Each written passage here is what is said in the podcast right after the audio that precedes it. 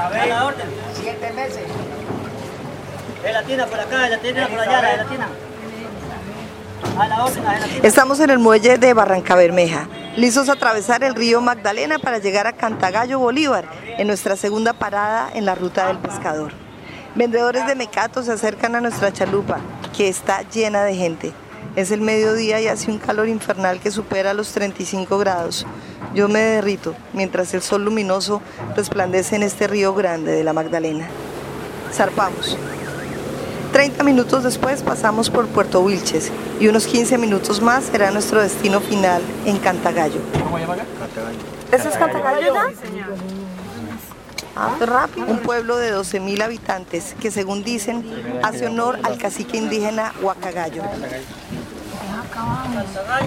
Este municipio es como una isla, rodeado por el río Magdalena por un lado y el río Cimitarra por el otro. Para llegar aquí toca por agua y para salir también. Al llegar nos esperaban los pescadores de la Confederación Nacional de Pesca Artesanal. Con ellos nos fuimos de recorrido a la ciénaga El Pajaral para intentar pescar y de paso conocer el daño ambiental de este cuerpo de agua. Mm, tremenda porque la ciénaga era grande. No sé, uno se anclaba o se la canoa en el centro y eso tenía uno que buscar la orilla porque no aguantaba la, o sea, la canoa no aguantaba la ola, eso eran olas inmensas. Un día uno y no buscaba uno la orilla rápido. Y ahora como ya está reducida, pues ya la, no, el ambiente no es lo mismo. Es verdad lo que dice el pescador John Herbert Salas. Después de lanzar la atarraya, no salió nada. ¿A con ave? Eh, Yo, yo, ¿Ah? Bueno, mire lo que se saca. Solo pescamos recuerdos de lo que fueron esos años dorados del río y de la pesca. el pescado, había, había un momento que el, agua quedaba sin oxígeno y él cogía el oxígeno, era entre, o sea, sacando la boca a la superficie. Y entonces nosotros eh, eh, utilizamos la atarraya y en la atarraya utilizamos una bola, eh, puede ser de barro, de madera o de esperma, y la tirábamos para que el pescado se aplanara. Y le tiramos la atarraya, le sacábamos lance de 200 y 300 pescados cuando eso. No se podía sacar la atarraya de la cantidad de pescado. Qué maravilla. Eso era muy bonito, muy elegante. A Robinson Cárdenas parece que el agua de la ciénaga se le hubiese filtrado por los ojos. Y, vea, y la canoa la colocaban de punta a punta.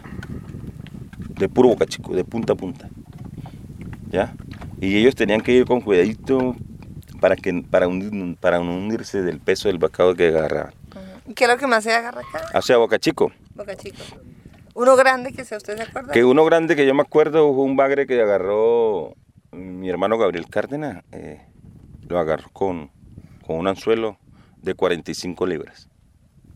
O sea, nuestros padres, ellos alcanzaron a ver bagre de, de cuatro arrobas. Regresamos del pasado a su presente, donde como a todos los pescadores de la zona, las cuentas ya no le cuadran. O sea, yo salí la semana pasada el miércoles eh, a hacer una faena de pesca. De todas maneras, eh, yo hice todo lo posible por ahorrar. Eh, me llevé en gasto 20 mil pesos y 20 mil pesos del carro serían 40. Me compré el hielo, compré parela, eh, sal, condimentos, bastimento para hacer como allá cogíamos el pescado. Y duré dos días, dos noches. Y me gané 60 mil pesos. Pero, ¿cuáles son las causas de esta agonía de la ciénaga al pajaral, de esta escasez de pescado? que los dueños de tierra hacen caños artificiales para engrandecer sus- su finca porque eh, el río, el río sedimenta y ellos van corriendo la cerca y van- se van adueñando de los humedales utilizándolos para ganadería. El resultado es que las ciénagas se están secando y ya no hay pescado en Cantagallo.